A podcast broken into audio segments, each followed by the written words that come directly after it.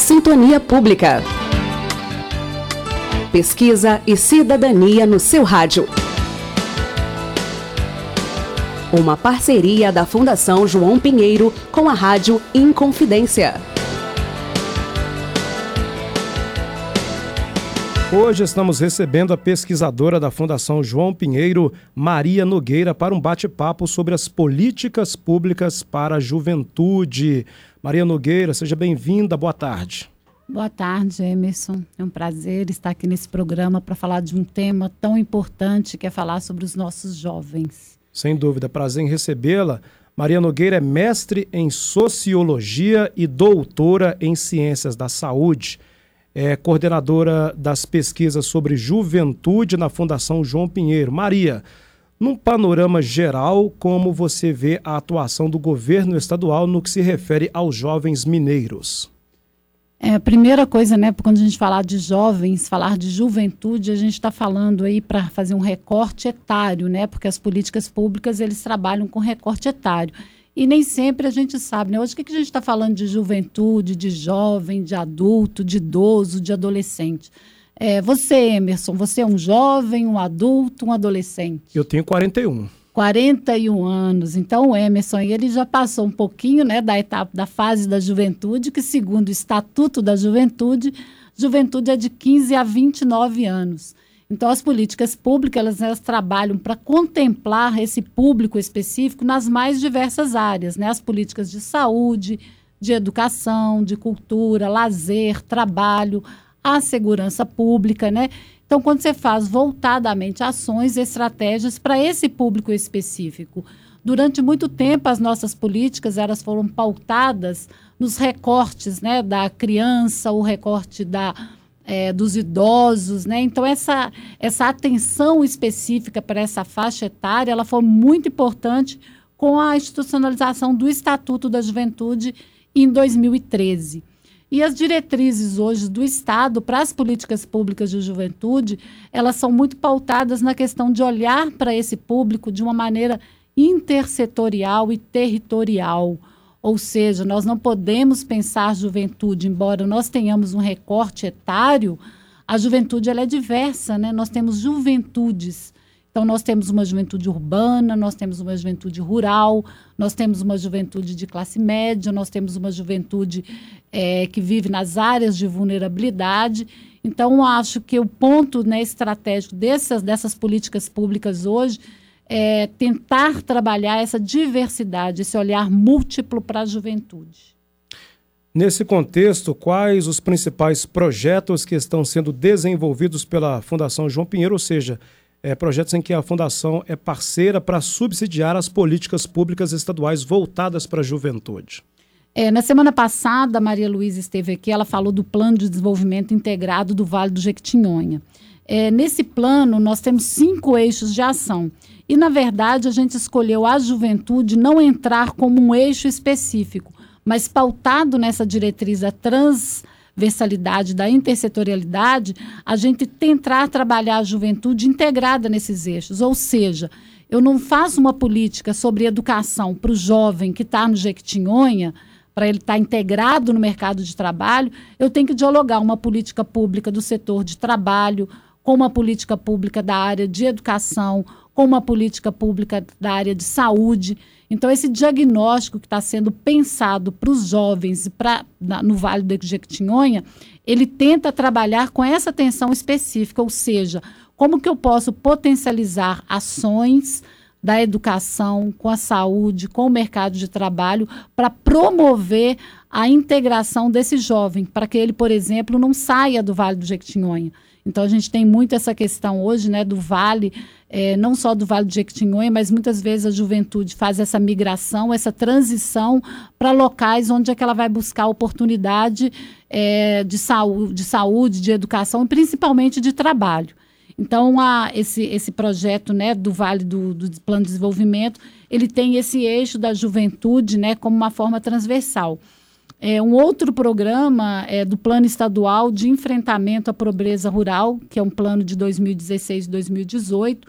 Ele está sendo coordenado pela SEDESE e que ele procura também articular os programas e ação do Estado em parceria com a sociedade civil para enfrentamento da, da pobreza. E são é, 20, 229 municípios em cinco territórios de, de desenvolvimento. E está previsto no eixo de inclusão produtiva a capacitação de jovens. Então, é aquilo que eu falei anteriormente: capacitar esses jovens para que eles possam ter uma perspectiva de inserção no mercado de trabalho. Um outro programa é o programa Juventude e Vulnerabilidades, coordenado também pela CEDESE, mas aí ele já está voltado para os jovens em áreas urbanas, né? Então, essa especificidade do, do jovem vivendo em áreas de vulnerabilidade. Então, esse, esse projeto também, ele tenta integrar as ações territoriais. Ele vai ser feito em microterritórios. Então, você pega uma área de vulnerabilidade, um aglomerado, por exemplo, e você vai tentar integrar ali as ações de saúde. Então, não é criar uma nova ação, ou um novo projeto, ou uma nova estratégia, mas potencializar os serviços, as ações que já estão disponíveis na área que muitas vezes é, é, desconhecido da população. Às vezes um serviço público que está ali, como que ele funciona, como é que eu, como é que eu faço para acessar esse serviço. Isso é muito importante. Então, isso está sendo é um programa também, um projeto também que vai ser tá pautado principalmente no público jovens, em área de vulnerabilidade, e que uma, uma especificidade dele também é que é voltado com a participação dos jovens. Então, essa busca de escutar o próprio jovem. Né? Então, muitas vezes, a política, ou uma ação, ou um programa, ela é pensada sem essa escuta.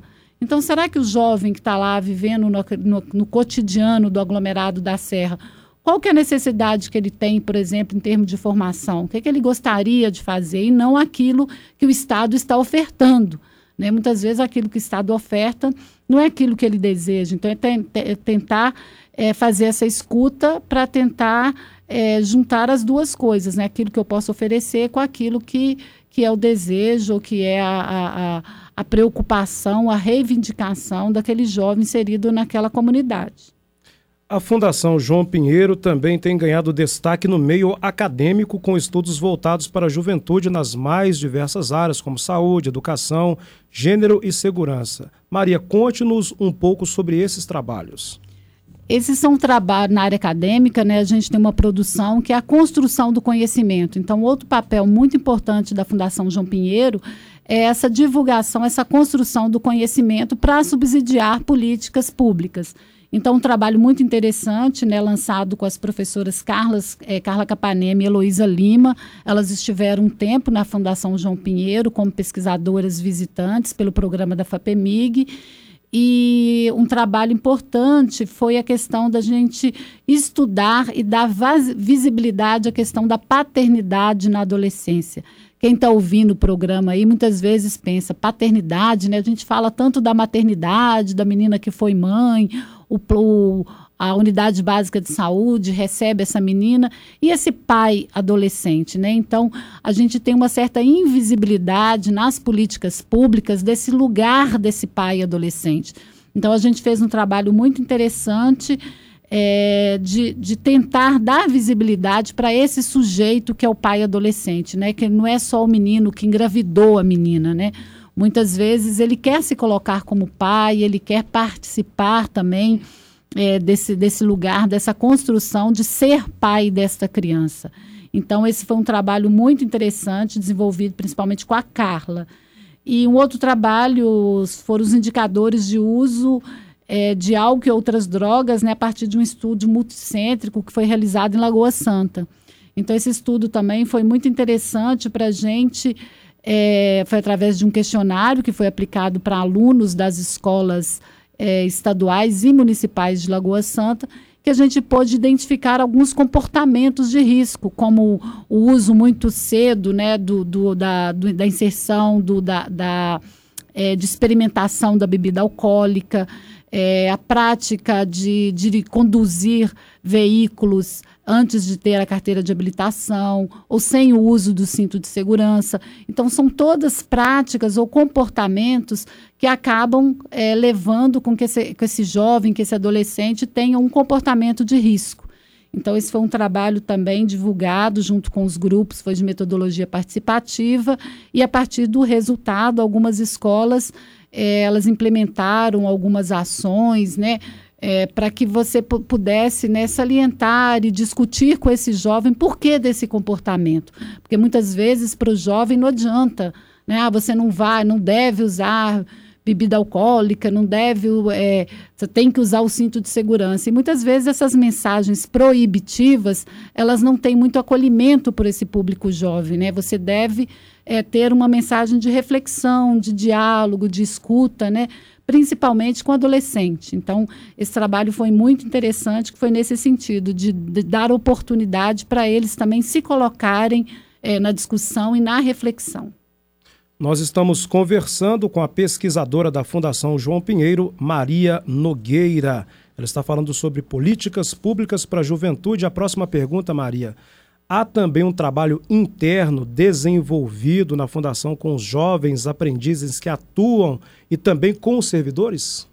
É, sim, né? Esse é um, tra um trabalho que eu desenvolvo é, com os ASPRONs, que são os, os menores aprendizes, que é um programa do governo estadual e eles estão na Fundação João Pinheiro em tempo integral. E aí, como eu, como eu trabalho né, com a questão da, da saúde sexual e reprodutiva, que é uma das minhas temáticas, a questão da gravidez na adolescência, práticas é, protetivas, né, uso do preservativo. Então, é, eu olhei para esse, esse grupo né, de jovens que nos cercam, que estão ali no nosso dia a dia, e, a, e propus algumas oficinas. Então, a gente faz encontros é, de dois em dois meses, com temas que eles propõem. Então, a gente fez um último encontro agora sobre o aborto, né? O que, que eles têm? O que, que tem a ver comigo, né? Será porque eu, eu nunca fiz aborto, mas como que esse tema ele me toca? Será que eu conheço alguém que fez? Será que eu posso conversar na escola sobre isso? Será que eu posso conversar com a minha mãe? Onde que eu encontro um espaço é, de diálogo para eu tirar as minhas dúvidas? Então, esse é um pouco o objetivo das rodas de conversa, né? é você se aproximar desse adolescente e ter um momento né, de criar para eles um momento de diálogo. Maria, quais são os principais desafios enfrentados hoje pelos nossos jovens e quais as dificuldades para a estruturação e implementação das políticas públicas voltadas para eles? Acho que o grande desafio né, é pensar essa categoria de forma heterogênea.